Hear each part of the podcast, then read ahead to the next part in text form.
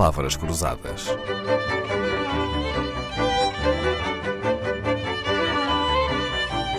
Porque quase tudo é uma questão de semântica.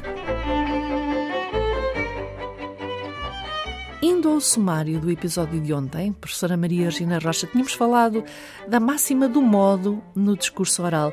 Explicou-nos como é importante, para além do que se diz, ter atenção à forma como se diz. Isto é, ao modo, o tom de voz, o ritmo, ou seja, falar alto ou falar baixo, falar depressa ou devagar, podem arruinar o melhor dos textos quando, por exemplo, se discursa em público. Mas esta máxima do modo, a quarta máxima do princípio da colaboração, tem outros aspectos não necessariamente relacionados com a fala. É a questão da expressividade, dos gestos, eh, do, eh, da, da, forma como a pessoa se movimenta. Isso também é também contribui para a eficácia do discurso. Um outro aspecto também nessa, nessa, nessa questão do modo tem que ver com a intuação. Tem que ver com a intuação.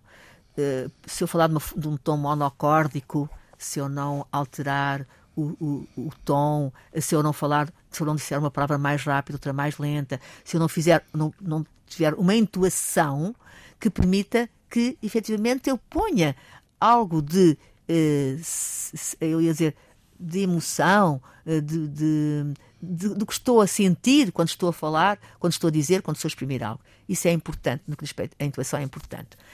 Um, último, um dos últimos aspectos tem que ver com o, um, o, o, olhar. O olhar, porque uh, quando é preciso olhar, olhar para as pessoas, por isso é que uh, nós, quando estamos, por exemplo, numa televisão, ou seja, olhamos para a câmara. Porquê? Porque a câmara faz ligação aos nossos uh, aos espectadores. Eu estou a recordar-me que uh, quando eu era, olha, já foi há muitos anos, passou-se em Tomar, nos, nos, anos em que em Tomar, eu era, tinha 20 e tal anos, e recordo-me que um colega meu, isto foi em 70 e poucos, 76, 70, não, 77, 78, para 77, 78, e uh, havia ainda televisão há pouco tempo, e recordo-me um colega nosso que disse, ah, não sabe o que aconteceu ontem com a minha avó.